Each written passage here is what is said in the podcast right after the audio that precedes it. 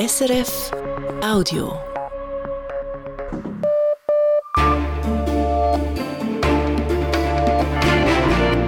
Radio SRF, Echo der Zeit mit Matthias Kündig. Und das beschäftigt uns am Freitag, dem 2. Februar. Der orange Riese wirft Ballast ab. Die Migro will Tochterfirmen wie Hotelplan, M Electronics oder Sportix verkaufen. Wir schauen uns diesen Entscheid gleich etwas genauer an. Dann die Finanzierungslücke bei der Armee. Wir wollen wissen, ob die hohen Kosten für den neuen Kampfflieger nun doch Konsequenzen haben für die Bodentruppen. Die iranischen Raketen und Drohnen. Wir schauen uns die Fortschritte an, die der Iran in diesem Rüstungsbereich gemacht hat und fragen nach den Konsequenzen das westliche Monopol über moderne Waffentechnologie geht immer mehr verloren und der Westen muss eine Möglichkeit äh, finden, damit umzugehen. Und das ist natürlich eine Herausforderung. Sagt Fabian Hinz von der Denkfabrik IIS im Echo-Gespräch. Und das Trauma vieler Tamilinnen und Tamilen. Auch 15 Jahre nach dem Ende des blutigen Bürgerkriegs wissen sie noch immer nicht, was mit ihren verschwundenen Angehörigen geschehen ist. Eine Reportage aus Sri Lanka. Hier im Echo der Zeit. Die Migro will kein Gemischtwarenladen mehr sein. Künftig will sie sich auf die Kernbereiche Detailhandel, das Finanzgeschäft und den Gesundheitsbereich konzentrieren. Das heißt konkret, der Fachhandel für Sportartikel, Sportix oder auch die Elektronikfachgeschäfte M-Electronics passen nicht mehr in die Strategie. Die Migro sucht für diese beiden Tochterfirmen deshalb einen Käufer. Aber auch die Reisetochter Hotelplan und das Kosmetikunternehmen Mibel werden abgestoßen. Wegen dieser Konzentration auf das Kerngeschäft streicht die Migro bis zu 1500 Stellen. Das ist ein großer Einschnitt und dennoch sei er nötig, auch wenn er spät komme, findet Wirtschaftsredaktorin Lucia Theiler. Die Migro ist ein außergewöhnliches Unternehmen. Fast jeder und jede hat einen Bezug dazu, auch einen emotionalen. Die Migro inszeniert sich in ihren Marketingaktionen auch gerne volksnah. Als Genossenschaft beruft sie sich oft auf ihren Gründer, den sozial engagierten und charismatischen Patron Gottlieb Duttweiler. Wäre diese Nostalgie nicht, wären die Emotionen nicht, der Entscheid von heute gäbe weniger zu reden. Denn die Migro tut, was andere Großunternehmen auch tun. Sie fokussiert auf einige Bereiche, die sie zu ihrem Kerngeschäft erklärt. Sie sei zwar als Genossenschaft kein börsenkotierter Großkonzern und habe spezielle Wurzeln, sagt Migro-Chef Mario Irminger. Aber auch die Migro ist gezwungen, in diesen Geschäftsfeldern, in denen wir tätig sind, eine angemessene Profitabilität zu erreichen. Weshalb? Damit wir eben die Investitionen der Zukunft finanzieren können. Und wenn sie das nicht erreichen, fehlen eben ihnen die Mittel, um zum Beispiel ein Ladennetz im Supermarkt weiterzuentwickeln. In anderen Worten, die Migro ist nicht mehr länger bereit, Geld in Geschäfte zu stecken, die sich kaum lohnen. Elektronikartikel bringen kaum Marschen, Sportwarenartikel auch nicht. Und auch weitere Geschäftsbereiche wie die Gartencenter will Migro unter die Lupe nehmen. Sie behält den Detailhandel, ihre rentable Bank und den Gesundheitsbereich Medbase. Die Reisebürotochter Hotelplan und die Kosmetikmarke Mibel dagegen laufen gut, passen aber dennoch nicht mehr. In den Bereichen, die zum Verkauf stehen und überprüft werden, arbeiten insgesamt rund 6.500 Mitarbeitende. Die optimale Lösung, die wir anstreben, beinhaltet, dass wir Mibel wie auch die Hotelplangruppe insgesamt an einen neuen Käufer zuführen können, wie sie heute aufgestellt sind. Das ist unsere, unsere Absicht, das ist auch das optimale Szenario und genau dasselbe gilt eigentlich für Elektronik im Fachmarktbereich und Sportix behalten, was passt und idealerweise rendiert, so weit so gut. Nur hat die Mikroführung noch nicht viel mehr vorzuweisen als diese Absicht, also keine Käufe.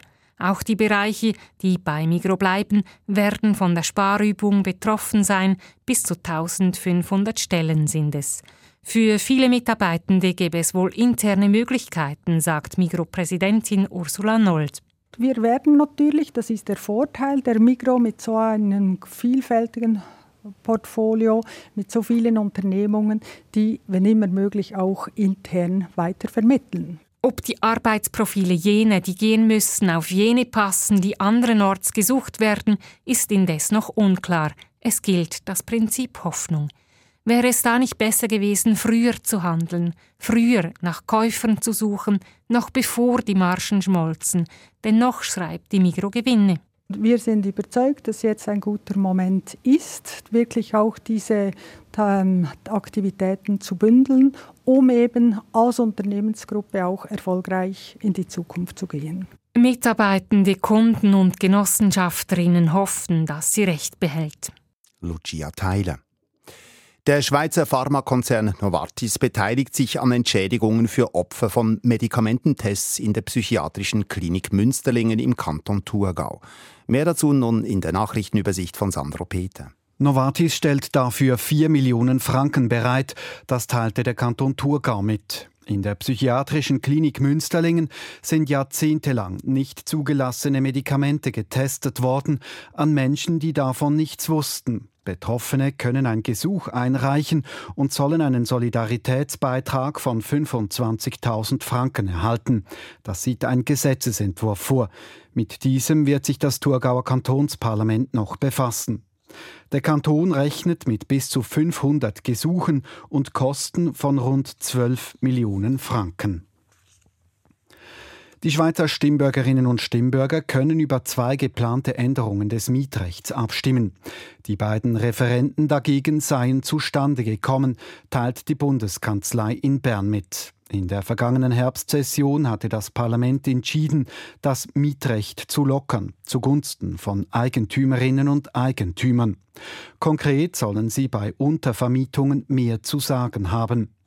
Die beiden Referenten kommen in der zweiten Jahreshälfte an die Urne. Ins Ausland. Bei einem Angriff im Südosten der Ukraine sind zwei Mitarbeitende des Schweizer Hilfswerks HIGS getötet worden. Die Getöteten seien französische Staatsangehörige, sagte ein Hex-Sprecher auf Anfrage der Nachrichtenagentur Keystone SDR. Wer für den Angriff verantwortlich ist, dazu schreibt das Hex nichts. Das Schweizer Außendepartement verurteilt den Angriff auf die Mitarbeitenden des Hilfswerks. Es schreibt, jeder Angriff auf Zivilpersonen sei inakzeptabel und verstoße gegen das internationale Völkerrecht. Das oberste UNO-Gericht hat eine Klage zugelassen von der Ukraine gegen Russland. Russland hatte seinen Einmarsch in die Ukraine vor zwei Jahren damit begründet, dass die Menschen im Osten der Ukraine vor einem Völkermord geschützt werden müssten. Die Ukraine hat darauf gegen Russland geklagt, es habe gegen die Völkermordkonvention verstoßen. Das oberste UNO-Gericht sagt nun, es könne darüber entscheiden, ob die Ukraine über einen Völkermord für einen Völkermord verantwortlich sei oder nicht. Es könne aber kein Urteil fällen, ob Russland mit seinem Vorgehen gegen die Völkermordkonvention verstoßen habe. In mehreren EU-Ländern haben die Bäuerinnen und Bauern den Verkehr lahmgelegt. Sie protestieren unter anderem gegen EU-Richtlinien. In Deutschland, Frankreich und Belgien haben Bäuerinnen und Bauern Autobahnen und Grenzübergänge lahmgelegt und auch in Griechenland oder Malta sind sie auf die Straßen gegangen. Und in Italien sind Proteste angekündigt. Sie richten sich unter anderem gegen steigende Kosten und gegen strengere Auflagen. In Deutschland und Frankreich dauern die Bauernproteste schon seit Tagen. In verschiedenen Ländern ist die Politik den Bäuerinnen und Bäuern teils schon entgegengekommen. Die Landwirtschaft war auch Thema im deutschen Parlament. Dieses hat das Budget für das laufende Jahr beschlossen. Die Koalitionsparteien SPD, Grüne und FDP einigten sich dabei auch auf ein Sparprogramm. So sollen etwa die Vergünstigungen für den sogenannten Agrardiesel schrittweise abgeschafft werden. Dagegen hatten sich die Bäuerinnen und Bauern gewehrt. Mit den Sparmaßnahmen muss sich nun noch die kleine Parlamentskammer, der Bundesrat, befassen. Die Börsendaten von 18.08 Uhr, geliefert von SIX. Der Swiss Market Index schließt bei 11.240 Punkten plus 0,2 Prozent. Der Dow Jones Index in New York steigt um 0,2 Prozent.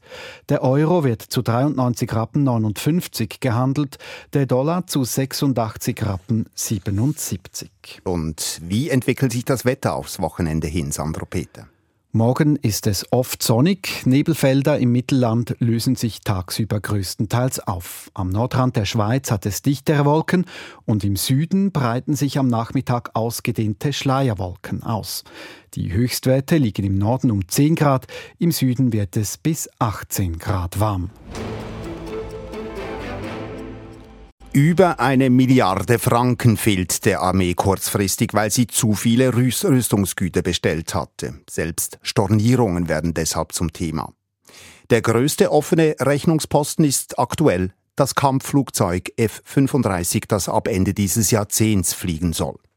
Nur vor dem Kauf hatte der Bundesrat versprochen, dass der neue Jet nicht zu Einsparungen an anderen Orten in der Armee führen werde. Nun stellt sich die Frage, kann er das Versprechen halten? Inlandredaktor Matthias Strasser hat Antworten gesucht. Der Zeitplan der Armee ist klar. Bis Ende des Jahrzehnts müssen gleich mehrere Waffensysteme der Bodentruppen ersetzt werden. Panzerhaubitzen M109 etwa oder die Schützenpanzer M113, die noch aus den 60er Jahren stammen. Der Ersatz für diese Waffen war seit Jahren absehbar und er wird teuer. Armeechef Thomas Süßli sagte gestern vor den Bundeshausmedien, und die Systeme sind tatsächlich alt, die Betriebskosten steigen. Und wir haben schon immer gesagt, in den 20er Jahren werden sich gewisse Systeme, eben die M109, das ist die Artillerie, M113, werden wir außer Betrieb nehmen müssen. Da hat sich nichts daran geändert. Wenn die finanziellen Mittel, um das System zu erneuern, erst später zur Verfügung stehen, dann wird eine Lücke entstehen. Diese Lücke bei den Bodentruppen droht jetzt, weil der Armee das Geld fehlt, schiebt sie Zahlungen auf, sofern die Lieferanten zustimmen. Erst 2028 seien wieder Investitionen in die Stärkung der Verteidigung möglich, so Süßli.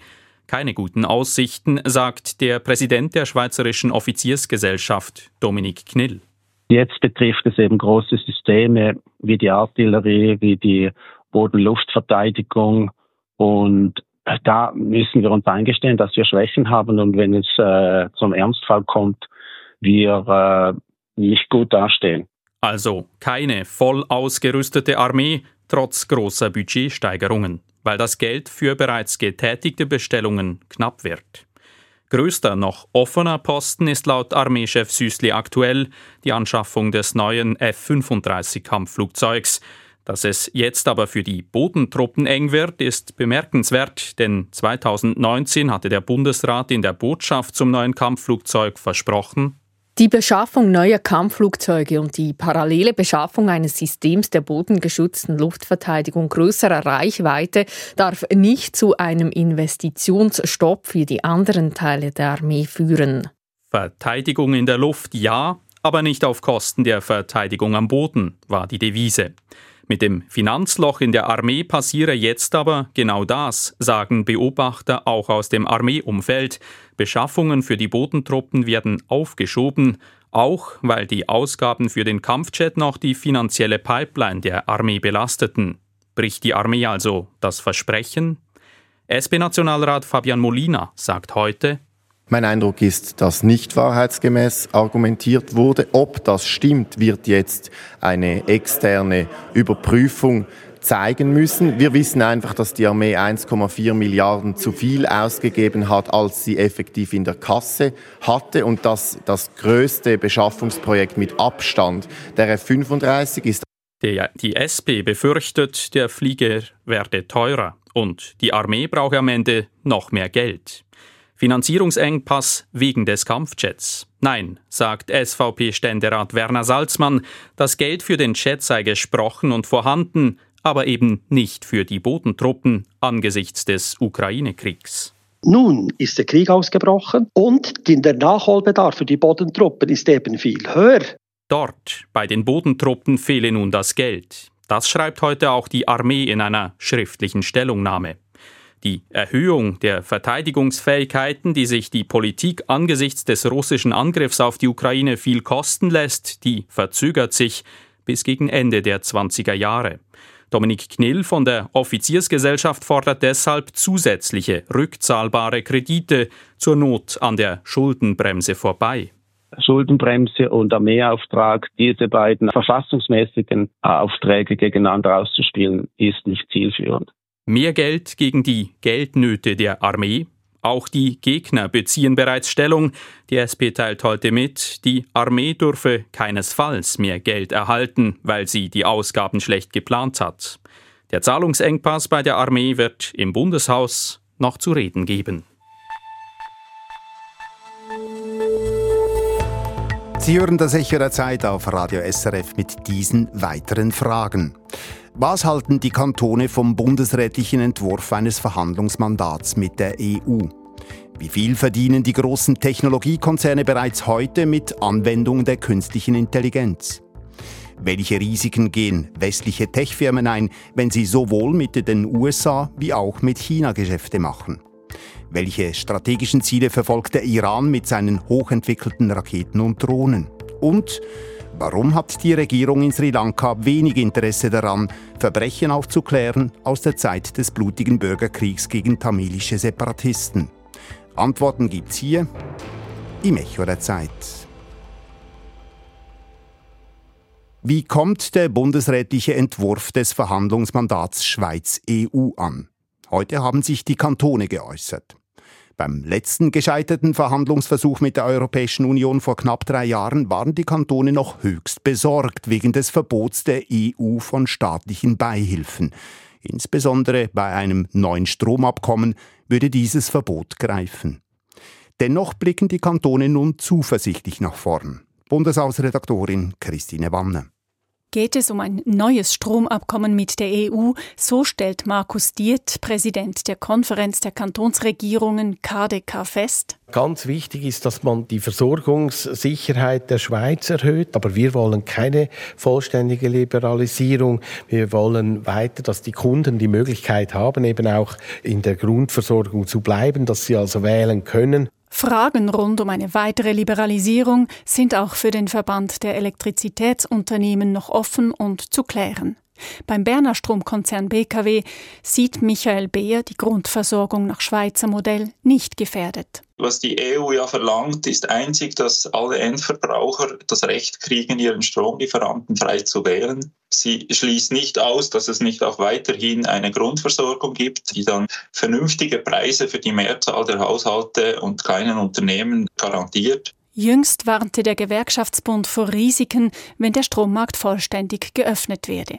Erstens für KMU und Haushalte, die den Strom in der geschützten Grundversorgung beziehen. Zweitens für die Stromversorger, die wohl entflochten würden. Darin sieht der Gewerkschaftsbund eine Schwächung der Unternehmen. Reto Wies erklärt, in der EU gilt, die Verteilung, die Produktion, die Versorgung von Strom, die müssen zumindest rechtlich getrennt sein. Das wären unterschiedliche Unternehmen. Das ist also ein großes Fragezeichen. In der Schweiz ist eben der integrierte Service Public im Strombereich darauf angewiesen, dass wir diese Bereiche miteinander denken können. Die Bundesverwaltung schreibt dazu auf Anfrage, das Schweizer Recht sehe jetzt schon eine klare Trennung der Sparten vor, die allenfalls noch klarer würde. Von Aufspaltung zu sprechen wäre aber übertrieben. Die KDK begrüßt diese verhältnismäßige Entflechtung. Für Kantone und Stromunternehmen überwiegen die positiven Effekte eines Stromabkommens, Versorgungssicherheit und Netzstabilität. Das Schweizer Modell wäre nach wie vor möglich, sagt Europarechtsexpertin Astrid Epine. Also die Verhandlungsleitlinien schließen das jedenfalls nicht aus, sondern im Gegenteil, das ist der Wille erkennbar, dass eben die äh, Haushalter und kleine KMU von einer vollständigen Liberalisierung ausgenommen werden sollen. Ein weiterer Punkt, der Gewerkschaften und Kantonen Sorgen bereitet, sind die staatlichen Beihilfen, die nach EU-Recht verboten sind. Zwar gelten die EU-Beihilferegeln für den Stromsektor im Fall eines neuen Abkommens, doch geht Astrid Epine von der Universität Freiburg auch hier davon aus, dass im Fall von Leistungen des Service Public Ausnahmen möglich wären. Danach sieht es tatsächlich auch nach meiner Meinung aus, weil eben das Beihilfeverbot in der EU ebenfalls zahlreiche Ausnahmen kennt, so dass es immer möglich ist, öffentliche Interessen zu verfolgen, natürlich unter gewissen Voraussetzungen. Oder in den Worten der Energiedirektorenkonferenz, es dürfte kaum Konflikte mit dem Beihilferecht geben. Mögliche Konflikte sehen die Kantone bei den Wasserzinsen oder beim Thema der Entflechtung und allenfalls, wenn Elektrizitätsversorger steuerbefreit sind. Doch Zitat, Lösungen sollten auch dort möglich sein. Noch entspannter klingt es beim Bundesamt für Energie. Die meisten der aktuellen Beihilfen im Strombereich sollten mit dem EU-Beihilferecht vereinbar sein, schreibt es. Gemeint sind etwa Förderbeiträge für erneuerbare Energien wie die Einspeisevergütung oder Investitionsbeiträge. Laut Bund tun das EU-Staaten in ähnlicher Weise. Zusammenfassend hält KDK-Präsident Markus Diet für die Zukunft fest, dass die öffentliche Hand Eigentümerin der eigenen Energieversorgungsunternehmen bleibt. Das ist wichtig, dass wir hier keine Einschränkungen haben. Soweit die aktuelle Lage. Begonnen haben die Verhandlungen noch nicht.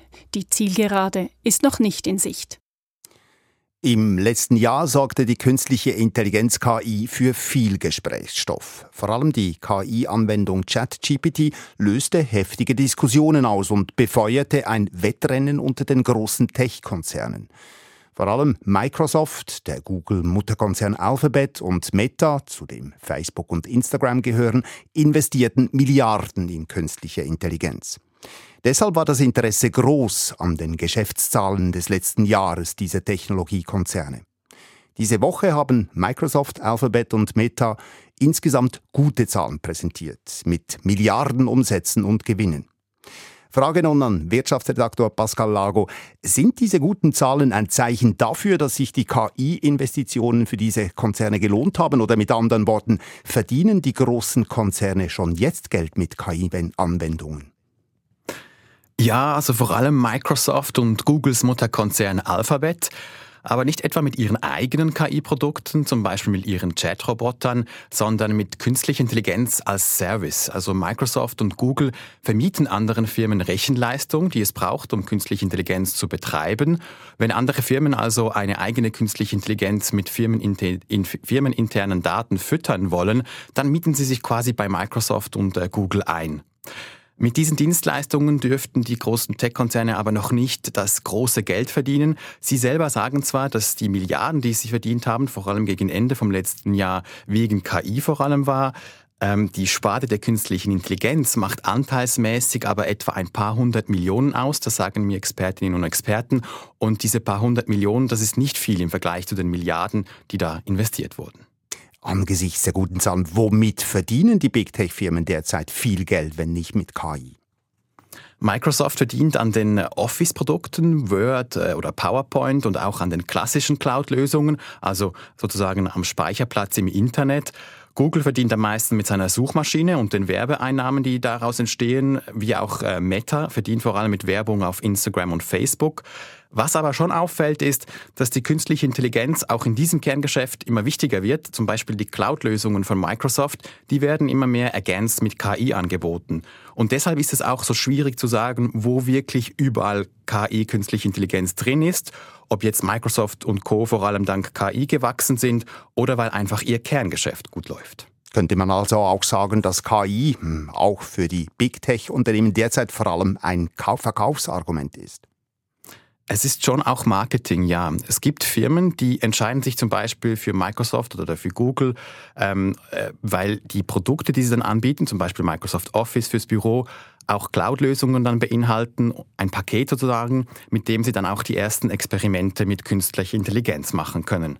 So hat etwa Microsoft laut eigenen Angaben rund 17.000 Neukundinnen dazu gewonnen, die nur wegen den KI-Lösungen zu Microsoft sind. Das sind eben erste Anzeichen, dass KI mit KI Geld, sich Geld verdienen lässt, aber die Tech-Konzerne haben auch gesagt, dass sie auch im kommenden Jahr wieder Milliarden an Dollar ausgeben werden für die Infrastruktur, die es braucht für die künstliche Intelligenz. Sie haben es gerade gesagt, die Investitionen in diese Technologien, die sind ja enorm hoch. Wie werden diese eigentlich von Big Tech-Konzernen finanziert? Das Geld, das Sie sozusagen in Ihrem Kerngeschäft verdienen, zum Beispiel eben mit Werbeeinnahmen, das investieren Sie dann auch wieder in diese künstliche Intelligenz weiter. Ähm, die Investitionen sind aber so hoch, dass die Margen leiden könnten und deshalb wird auch gespart. Also Microsoft, Google und auch Meta haben im letzten Jahr, in den letzten zwei Jahren Tausende von Mitarbeitern entlassen, nicht nur wegen künstlicher Intelligenz, aber auch, um da Platz zu schaffen, um Geld im Portemonnaie zu haben. Das waren Einschätzungen von Pascal Lago aus der Wirtschaftsredaktion.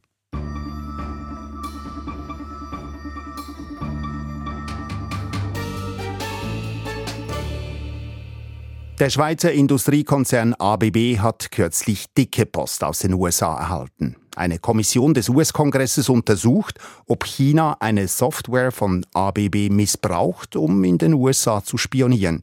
Wir haben hier im Echo der Zeit bereits darüber berichtet.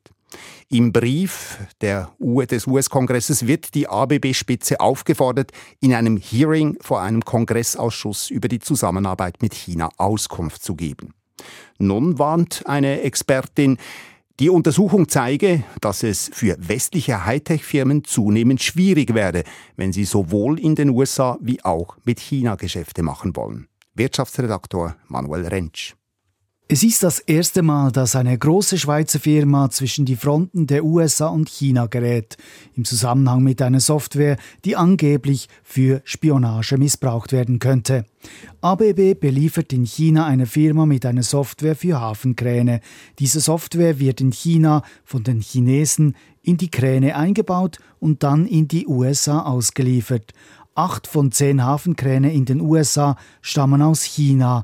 Auch das amerikanische Militär verwendet diese für das Beladen und Abladen von Containerschiffen in den USA. Nun befürchten die Amerikaner, dass die Software auch für Spionage missbraucht werden könnte. Sensoren registrieren die Herkunft und Destination der Ware. Die Daten könnten nach China gelangen. Klare Beweise dafür gibt es nicht. Die Vorwürfe sind umstritten. Laut der China-Expertin und wissenschaftlichen Mitarbeiterin an der Universität Zürich, Simona Grano, müsse man den Fall von ABB in einen größeren Kontext stellen. Hintergrund der Vorwürfe sei, dass sich das Verhältnis zwischen den USA und China weiter verschlechtert. Ich glaube, das ist ein typischer Fall, der deutlich zeigt, dass das Business as usual von der Vergangenheit wirklich nicht mehr möglich ist, weil die handelspolitischen Spannungen zwischen den beiden Wirtschaftsgroßmächten es immer schwieriger machen werden, mit beiden Seiten Geschäfte abzuschließen. Vor allem für Firmen, welche Hightech-Produkte herstellen, werde es immer schwieriger. Dass nun ausgerechnet ABB ins Visier der Behörden geraten ist, dürfte kein Zufall sein, denn das Unternehmen liefert sensible Produkte. ABB gehört zu den weltweit größten Herstellern von Robotern und weiter produziert ABB Steuerungssysteme, die unter anderem in der Industrie verwendet werden und in unterschiedlichste Maschinen und Anlagen eingebaut werden, wie zum Beispiel in Hafenkräne. Mit den Vorwürfen aus den USA werde nun eine Drohkulisse aufgebaut, sagt Simona Grano, die ein Buch über das Verhältnis zwischen China und den USA geschrieben hat. Das Ziel ist wirklich, äh, ja, einen ernsthaften Vorwurf quasi zu kreieren, zu erheben, der so schwerwiegend ist, dass das Unternehmen, also in diesem Fall ABB und auch seine Manager verstehen, dass sie sich an die amerikanischen Vorschriften halten müssen oder gravierende Konsequenzen zu befürchten haben. Es sei ein Signal, dass auch nicht-amerikanische Firmen Sanktionen der USA gegen China einzuhalten hätten. ABB wurde vom amerikanischen Kongressausschuss ultimativ aufgefordert, an einer Anhörung Stellung zu nehmen. Die ABB lieferte allerdings bereits umfangreiche Dokumente zur Zusammenarbeit mit China an die USA. Laut dem ehemaligen Diplomaten und heutigen Polit- und Wirtschaftsberater Thomas Bohrer hat das Schweizer Unternehmen gar keine andere Wahl, als mit den Amerikanern zu kooperieren. ABB muss das sehr ernst nehmen, muss der Einladung des US-Kongresses folgen und muss auch eine allfällige Untersuchung in diese Vorwürfe zustimmen. Alles andere wäre sicherlich für die Geschäfte von ABB in den USA sehr schädlich. Thomas Bohrer geht davon aus, dass sich auch die Schweizer Außenpolitik zunehmend mit Fällen wie jenem von ABB und den Spannungen zwischen den beiden Großmächten auseinandersetzen müsse. Das ist eine sehr heikle Situation, weil man riskiert, zwischen Stuhl und Bank zu fallen.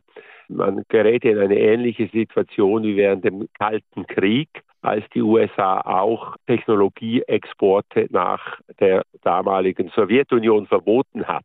ABB gerät nun in den Strudel der Geopolitik.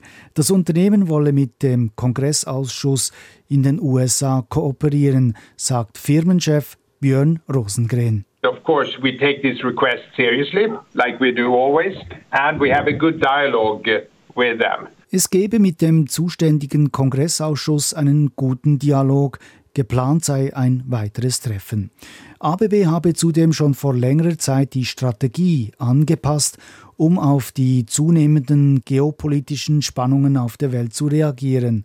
ABB wolle vermehrt vor Ort produzieren für lokale Märkte. We uh, in ABB uh, you know, we have the local for local strategy that we've been working for quite some time, meaning that we want to, to be more self sufficient in the different regions and not moving products between East and West. Produkte, welche in China produziert werden, sollen auch dort verkauft werden. Mit einer lokalen Produktion werde der Warenfluss zwischen Ost und West eingeschränkt und damit sei man weniger anfällig auf Turbulenzen in der Weltpolitik.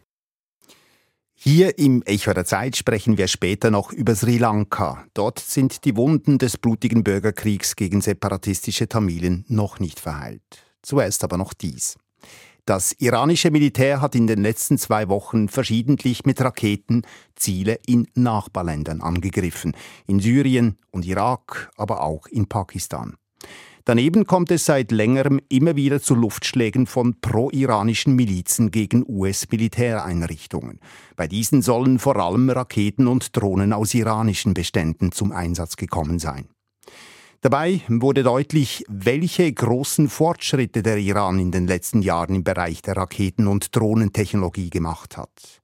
Einer, der das iranische Rüstungsprogramm in diesem Bereich bestens kennt, ist der Militärexperte Fabian Hinz. Er forscht für die Denkfabrik IIS in London. Mein Kollege Ivan Liebeherr hat mit Fabian Hinz gesprochen und wollte zunächst von ihm wissen, was der Iran mit den jüngsten Raketenangriffen bezwecke. Genau wissen tun wir das natürlich nicht. Wir haben da leider keinen Einblick in die Entscheidungsfindungsprozesse auf den höchsten Ebenen des iranischen Regimes, aber man kann einige Schlussfolgerungen ziehen. Wenn Sie sich die vergangenen Jahre anschauen, hat sich im Iran eine Art Modus operandi etabliert. Und wann immer es Terrorattacken gab, meistens vom Islamischen Staat, hat man zurückgeschossen mit Hilfe seines Drohnenarsenals und mit Hilfe seines ballistischen Raketenarsenals. Das wurde zu einer Art ähm, symbolischen Reaktion. Man hat zeigen können, man wurde angegriffen, aber man kann sich verteidigen. Man kann diese sehr spektakulären Videoaufnahmen von Raketenstarts und Einschlägen präsentieren. Und ich glaube, dass man diesen Modus operandi weiterführen wollte nach diesen Angriffen, aber mit dem Problem konfrontiert sah, dass der Islamische Staat kein Territorium mehr hält und man dementsprechend andere Ziele finden musste. Ich glaube, das ist ein Grund, warum man sich für diese Reaktion entschieden hat. Ein anderer Grund ist die aktuelle regionale Lage. Sie haben starke Spannungen in Nahost. Sie haben verschiedene Gruppen innerhalb der sogenannten iranischen Widerstandsachse, die ähm, den Kampf aufgenommen haben gegen die Israelis, aber auch die Amerikaner. Und der Iran kann nicht auf seinen Händen sitzen. Der Iran kann nicht völlig außen vor bleiben. Deswegen wollte man selber zeigen, dass man aktiv wird. Aber man hat gleichzeitig ähm, diese Angriffe gestartet auf Ziele, Gruppierungen und auch Individuen, die sich so kaum wehren können. Und dementsprechend konnte man zeigen, dass man aktiv wird, ohne ein allzu großes Risiko für Iran selber einzugehen. Also ist das auch eine Botschaft an die USA und an Israel? Es war, glaube ich, eine sehr deutliche Botschaft an die USA und auch an Israel. Beispielsweise hat man in Syrien Raketen verwendet mit sehr großer Reichweite. Die modernsten Feststoffraketen, die der Iran gegenwärtig im Arsenal hat, die hätte man nicht einsetzen müssen. Also man hätte dort ältere Modelle mit kürzerer Reichweite einsetzen können. Aber man hat sich für die Rakete entschieden, die auch die Reichweite hätte, Israel zu treffen. Und das ist natürlich ein Signal. Also man wollte Stärke demonstrieren. Man wollte Stärke demonstrieren. Ob das geglückt ist, ist natürlich eine gute Frage. Denn wenn Sie der Iran sind und Sie sagen, Sie sind mittlerweile eine fortschrittliche Militärmacht, Sie sind bereit, sich Israel entgegenzustellen, Sie haben dieses sehr, sehr fortschrittliche Raketenarsenal, aber am Ende greifen Sie einen kurdischen Geschäftsmann an, weil Sie ihm vorwerfen, er würde für den Mossad arbeiten, dann stellt sich natürlich auch die Frage, wie überzeugend das ist. Was sagen diese Ziele denn genau aus? Scheut der Iran eine direkte Konfrontation mit Israel und den USA, trotz dieser Demonstration von Stärke und Entschlossenheit? Ich glaube, diese Demonstration war der Versuch, Stärke und Geschlossenheit und technologischen Fortschritt ähm, zu demonstrieren ohne gleichzeitig das Risiko eines direkten Konflikts mit den USA und Israel einzugehen. Die Iraner hatten schon immer die Strategie, dass sie andere für sich kämpfen lassen, verschiedene Gruppierungen, die ihnen gegenüber loyal sind, zu verschiedenen Graden, von ihnen ausgestattet werden in Syrien, in Irak, im Libanon, im Jemen.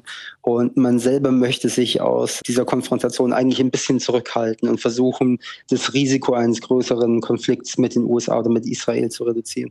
Könnte denn der Iran in einem solchen Fall bestehen gegen die USA? Das hängt natürlich davon ab, wie Sie bestehen definieren. Wenn Sie sagen, nach dem Konflikt existiert das Regime weiterhin, und es hat sich bis zum Schluss gewehrt. Man hat bis zum letzten Tag Raketen auf US-Basen und auf Israel abgeschossen. Und wenn man das als einen Sieg interpretieren würde, dann wäre das durchaus wahrscheinlich. Aber nichtsdestotrotz würde ein solch größerer Konflikt natürlich für die Iraner auch mit massivsten Verlusten einhergehen. Und generell ist man da in Teheran eher risikoavers, ähm, verglichen mit dem, was die äh, eigenen Verbündeten in anderen Staaten tun. Iran wird ja auch zu einem immer wichtigeren Waffenlieferanten. Selbst Russland mhm. setzt iranische Drohnen ein für seine Angriffe auf die Ukraine. Gibt das Anlass zur Besorgnis? Ich glaube, es gibt Anlass zur Besorgnis. Im Westen konzentrieren wir uns immer sehr, sehr stark auf die ausländische Technologie, die in diesen Drohnen ist. Und ich glaube, damit betrügen wir uns so ein bisschen selber. Wir wollen uns einreden, dass die Iraner das gar nicht könnten, wenn wir die richtigen Exportkontrollen hätten, wenn europäische Firmen nicht irgendwelche Dinge verkaufen würden, die sie nicht sollten. Was man in der Realität aber sieht, ist, dass gewisse Technologien sich global verbreiten. Und das trifft auf den Iran zu. Das trifft auf deutlich weniger problematische Länder als den Iran zu. Schauen Schauen Sie sich Südkorea an. Südkorea baut immer leistungsfähigere Waffen, die auf dem internationalen Markt äh, immer besser bestehen. Die Türkei ist mittlerweile zu einer Drohnenmacht geworden. Also gerade im Bereich ballistische Raketen und Drohnen haben sie eine Proliferation der Technologie. Das westliche Monopol über moderne Waffentechnologie geht immer mehr verloren und der Westen muss eine Möglichkeit äh, finden, damit umzugehen. Und das ist natürlich eine Herausforderung. Wir reden jetzt über Raketen und Drohnen aus Iran. In den vergangenen Jahren stand immer die Sorge im Vordergrund, Iran könnte eine Atombombe bauen. Steht das mhm. Atomprogramm nicht mehr im Zentrum der Debatte? Das Atomprogramm steht aufgrund der aktuellen Entwicklungen sowohl in der Region als auch in der Welt nicht mehr so in der Debatte wie früher. Das hat aber weniger mit dem Atomprogramm selber zu tun als mit der Debatte, die sich mittlerweile auch mit vielen anderen Sicherheitsherausforderungen beschäftigen muss. Die Iraner treiben die Anreicherung von Uran immer weiter voran, mittlerweile auf Levels, die keinerlei zivilen Nutzen mehr haben. Also es ist mittlerweile sehr, sehr offensichtlich, dass dieses Programm auch eine gewisse militärische Komponente hat, eine gewisse politische Komponente hat, die weit über zivile Erfordernisse hinausgeht, was man ja beim Iran immer wusste, aber was der Iran nie so zugeben wollte. Das Programm, eine tatsächliche Bombe zu bauen, wurde 2003 anscheinend größtenteils gestoppt. Das ist ein bisschen umstritten, ob man es komplett gestoppt hat oder es weitergehen lässt.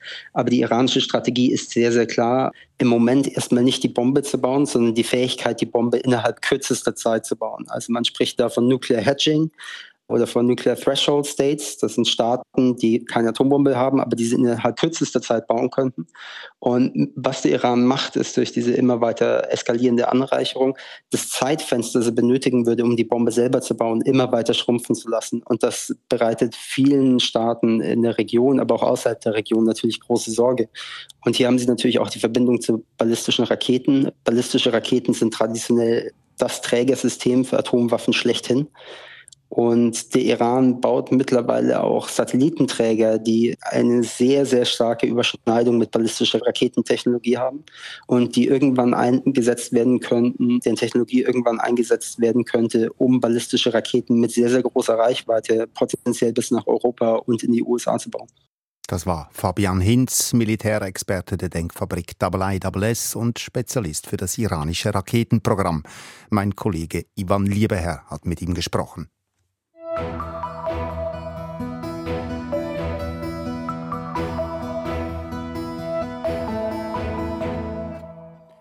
Vor 15 Jahren endete in Sri Lanka der blutige Bürgerkrieg zwischen tamilischen Separatisten und Singalesen. Doch bis heute sind die Narben noch nicht verheilt. Kriegsverbrechen wurden nicht aufgeklärt und Zehntausende Tamilinnen und Tamilen bleiben vermisst. Der Beitrag von Südasien-Korrespondentin Maren Peters. Eine Ausfallstraße in Kilinochi, einer Stadt im tamilischen Norden Sri Lankas. Rund ein Dutzend Frauen sind in der kleinen Garage zusammengekommen, um gegen das Vergessen zu demonstrieren. Seit Jahren treffen sie sich hier, jeden Monat. An eine Wand haben sie Fotos ihrer Liebsten gepinnt. Die meisten Fotos sind verblichen. Auch Yogarasa Kanagaranjini sitzt auf einem Plastikstuhl unter der Bilderwand. Seit Mai 2009 wartet die 64-jährige Tamilin darauf, ihren Sohn Amalan noch einmal in die Arme zu schließen. Amalan habe im Bürgerkrieg mit den Tamil Tigers für einen unabhängigen Tamilenstaat gekämpft, sich aber sofort nach der Niederlage ergeben, erzählt sie. Da war er 22 Jahre alt. Amalan ist einer von Zehntausenden Tamilinnen und Tamilen, die seit dem fast 30-jährigen Bürgerkrieg verschwunden sind. Nicht nur frühere Kämpfer, auch viele Zivilistinnen und Zivilisten werden noch immer vermisst.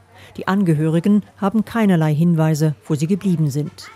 Für viele Tamilen ist das ein Lebenstrauma. Unsere Kinder haben nur gekämpft, weil sie diskriminiert wurden, sagt Yogarasa Kanakaranjini. Doch in den Augen der singalesisch dominierten Regierung Sri Lankas sind die tamilischen Vermissten Terroristen. Sie hätten einen tödlichen Unabhängigkeitskampf gegen den rechtmäßigen Staat geführt. Die separatistische Gefahr sei noch immer nicht gebannt. Die Kontrolle der tamilischen Minderheit mit Hilfe von Militär und Geheimdiensten sei daher gerechtfertigt. So sieht das auch der singalesische Politiker und Sicherheitsexperte Sarat Verasekara. Im Restaurant des Parlamentsgebäudes in der Hauptstadt Colombo erklärt er, warum. There is peace in the country, right? But there are certain section of the country who are still Elam Dream, the separatist dream. Wir haben jetzt Frieden im Land, aber einige Landesteile wollen sich immer noch abspalten. Das werden wir nie erlauben. Darum sind wir ständig in Alarmbereitschaft, im Interesse des ganzen Landes.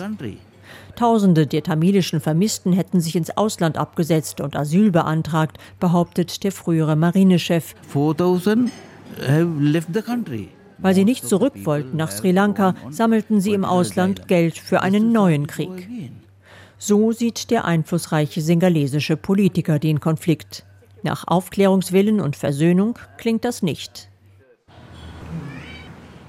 Gajendra Kumar Ponambalam hört das mit Sorge.